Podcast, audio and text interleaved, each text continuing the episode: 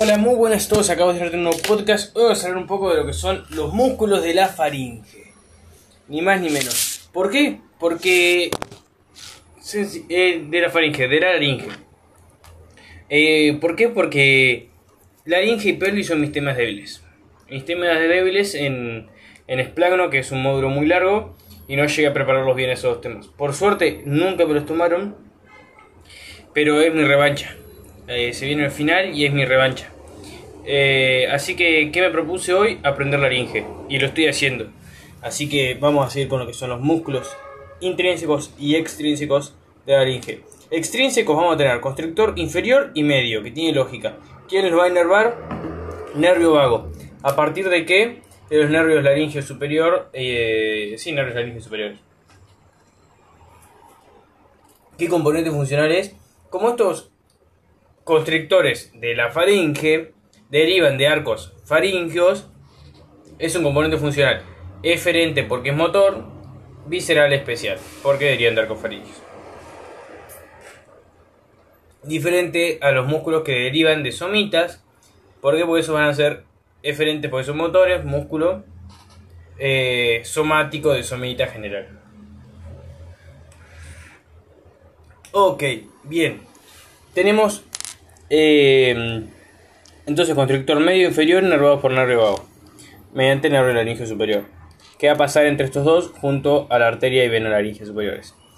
Esta arteria y vena laringea superior van a ser rama, bueno, la arteria laringea superior va a ser rama de la arteria tiroidea superior y la vena laringea superior va a drenar en lo que es la eh, vena facial, que va a drenar en la vena yugular interna.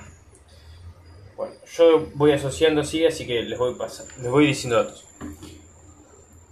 Después tenemos el músculo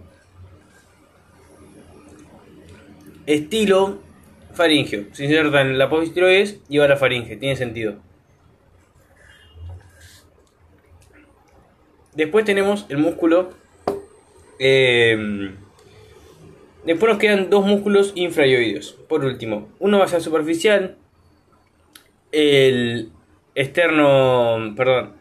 Sí, externo tiroideo y uno va a ser profundo, el tiroideo. Ya está. El tiroideo va a estar inervado por el nervio poloso, que va a emitir fibras que van a pasar por lo que es eh, el plexo cervical, pero solamente van a pasar sirviendo de puente, ya que van a ser fibras que provienen del hipoloso. Y el, el externo, ah, externo tiroideo van a ser fibras. Eh, va, a estar inervado por el plexo cervical. Sencillito, ideal para gatas. El nervio, el, eh, perdón, el músculo estilo faringio va a estar inervado por el nervio gloso faringio. Bueno, tiene lógica si lo pensamos así. Nos queda. Mm, perdón, externo tiroideo, sí está bien. No, está bien, está bien. Eh, nos quedan los músculos intrínsecos. Vamos a tener músculos dilatadores es decir, que nos relajan lo que son las cuerdas vocales. Y vamos a tener músculos que van a tensar estas cuerdas vocales. Los músculos que la tensan eh, van a ser re sencillos. ¿Por qué? Porque va a ser uno solo, el cricotiroideo. Y va a estar inervado, a diferencia de todo el resto, por el nervio laringeo superior, el ramo externo, que ser el ramo motor. ¿Por qué el ramo externo motor? Porque el ramo interno es sensitivo. ¿Qué inerva el ramo interno sensitivo? De las cuerdas vocales hacia arriba. Es decir, la región supralótica y glótica sencillo. Sin embargo, eh, todo el resto sensitivo, es decir, la infralótica, va a estar inervado por el nervio laringeo recurrente. Y todo el resto de músculos intrínsecos de la laringe va a estar inervado también motoramente por el nervio laringeo recurrente. Entonces, músculos intrínsecos, el único que nos tensa las cuerdas vocales es cricotiroideo. El único que va a estar inervado por el nervio laringeo superior, ramo externo. El resto de los músculos van entonces a relajarnos las cuerdas vocales. ¿Y cuáles van a ser? Esto lo tienen que nombrar eh, pensando lo que son las inserciones o, los cartílagos eh, que tenemos en la laringe. Dijimos cricotiroideo, bueno, eso ya está. Nos queda ari aritenoideo, es decir, entre los dos aritenoides. Que este va a tener eh, van a ser músculos oblicuos y transversos. O tenemos eso que también nos van a relajar entonces lo que son las cuerdas vocales. Tenemos cricoritenoideo. de cricoides a aritenoides, tiene sentido. Vamos a tener uno lateral y otro posterior. También va a rejar las cuerdas vocales. Y vamos a tener el tiro de tiroides a aritenoides. Tiro aritenoide. Este va a tener eh, tres ramos, uno interno y dos externos. El interno va a ser el músculo vocal que va a rodear las cuerdas vocales. Entonces cuando este se contrae, medio que acerca lo que son las inserciones en las cuerdas vocales, permitiendo que estén menos tensas y relajándolas. Ok, y después sus dos ramos externos de este tiro aritenoideo van a ir a lo que son del tiroides al aritenoides y del tiroides al, al epiglotis.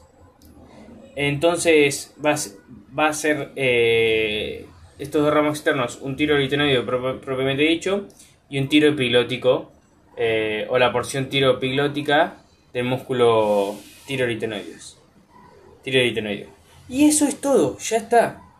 Eso es lo que tiene que saber del músculo laringe. Yo me volví loco, me acuerdo que no le encontraba la vuelta a este tema. Me he visto 80.000 videos eh, y no, no encontraba la vuelta. Me han explicado amigos y yo como intentaba, viste, darle, pero no, eran músculos, nombres, músculos que se me iban, no asociaba, no asociaba. Entonces nada, busquen la forma de asociarlo, piénsenlo, piénsenlo, piénsenlo, hasta que hacen ahí y ya está. Hacen el clic y ya está, le sale. ¿Por qué? Porque le encuentran la forma de pensarlo. La clave es pensarlo, no es memoria. Memoria no.